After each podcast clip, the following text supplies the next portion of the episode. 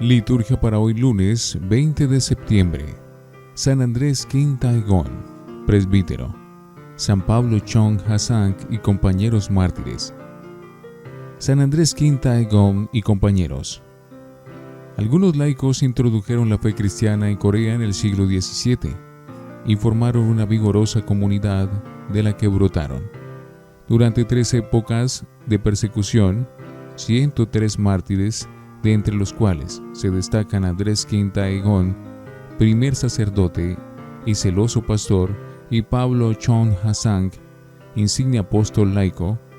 Los demás eran laicos de todas las clases y estados, que con su muerte consagraron los generosos principios de la Iglesia en Corea.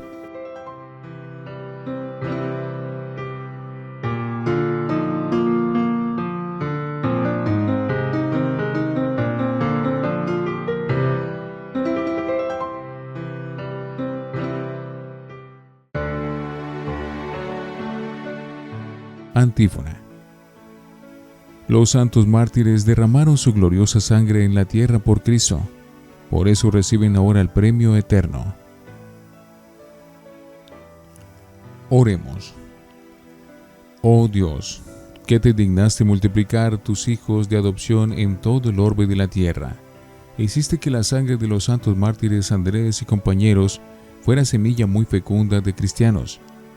Concédenos ser protegidos con su auxilio y con su ejemplo, progresar constantemente por nuestro Señor Jesucristo, tu Hijo. Primera lectura. Comienzo del libro de Esdras, capítulo 1, versículos 1 al 6.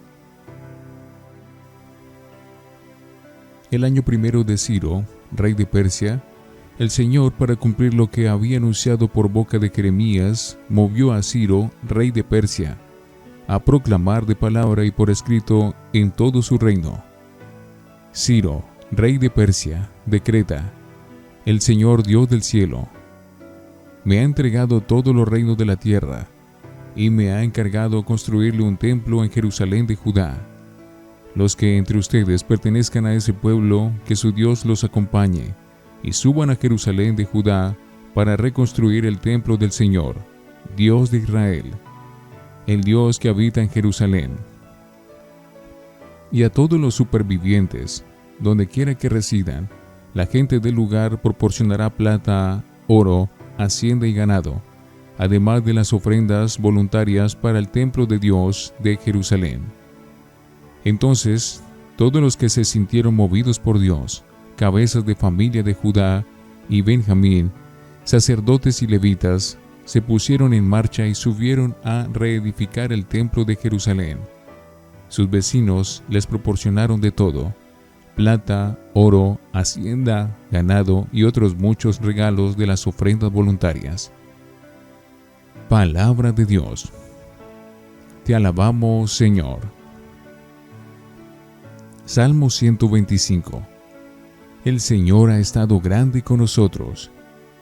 Cuando el Señor cambió la suerte de Sión, nos pareció soñar, la boca se nos llenaba de risas, la lengua de cantares. El Señor ha estado grande con nosotros. Hasta los gentiles decían, el Señor ha estado grandes con ellos. El Señor ha estado grande con nosotros, y estamos alegres. El Señor ha estado grande con nosotros. Que el Señor cambie nuestra suerte, como los torrentes del Negev, los que sembraban con lágrimas cosechan entre cantares. El Señor ha estado grande con nosotros.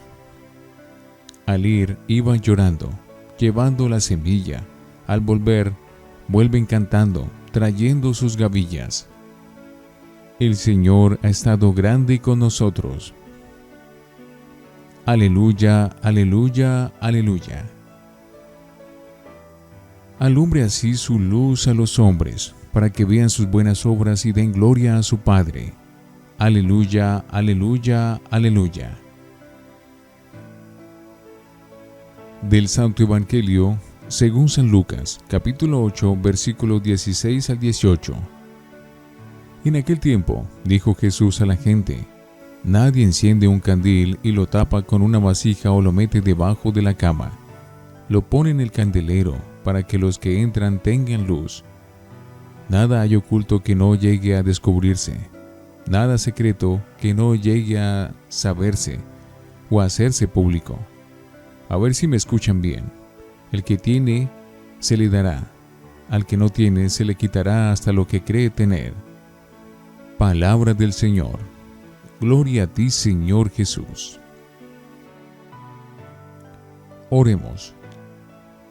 Dios Todopoderoso, mira con benevolencia las ofrendas de tu pueblo y concédenos por la intercesión de los santos mártires, convertirnos en sacrificio agradable a ti, para la salvación de todo el mundo, por Jesucristo nuestro Señor. Antífona. A quien me reconozca delante de los hombres, yo también lo reconoceré delante de mi Padre que está en los cielos, dice el Señor. Horas de comunión. Restaurados con el alimento de los fuertes, en la celebración de los santos mártires, te pedimos humildemente, Señor, que unidos firmemente a Cristo, trabajemos en la iglesia por la salvación de todos, por Jesucristo nuestro Señor. Lección Divina.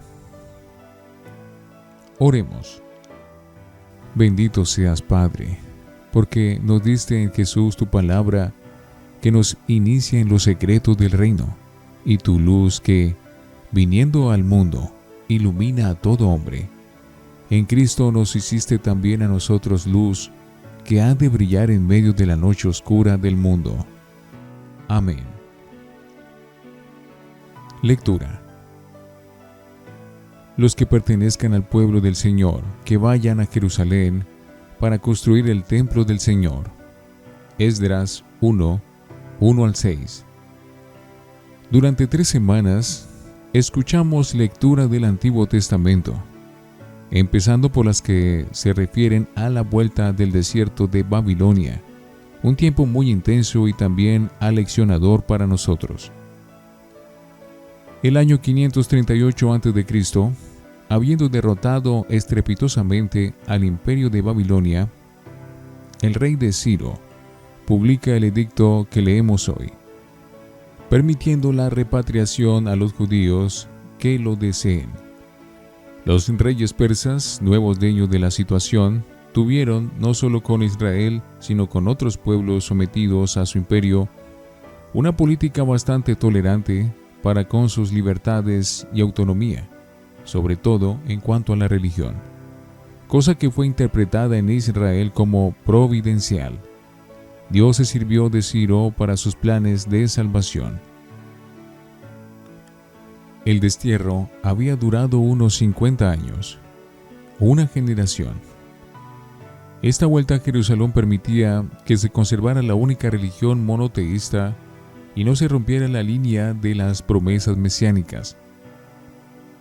Aunque no todos volvieron, bastantes se habían instalado ya en su nueva tierra. Además, los que volvieron lo hicieron en sucesivas oleadas, unos con Sesbazar, otros con Zorobabel y otros con Esdras. El candil se pone en el candelero para que los que entran tengan luz. El sábado pasado leíamos la parábola de la semilla, la palabra de Dios que debería dar el ciento por uno de fruto si la escuchamos, con un corazón noble y generoso, y la guardamos. Las breves enseñanzas de hoy son continuación de aquella. Jesús quiere que seamos luz que ilumine a los demás. Un candil no se enciende para esconderlo, no tiene que quedar oculto lo que la palabra nos ha dicho. Debe hacerse público. Si actuamos así, será verdad lo que al que tiene se le dará. Porque la palabra multiplica sus frutos en nosotros y al revés. Al que no le haga caso, se le quitará hasta lo que cree tener. y quedará estéril.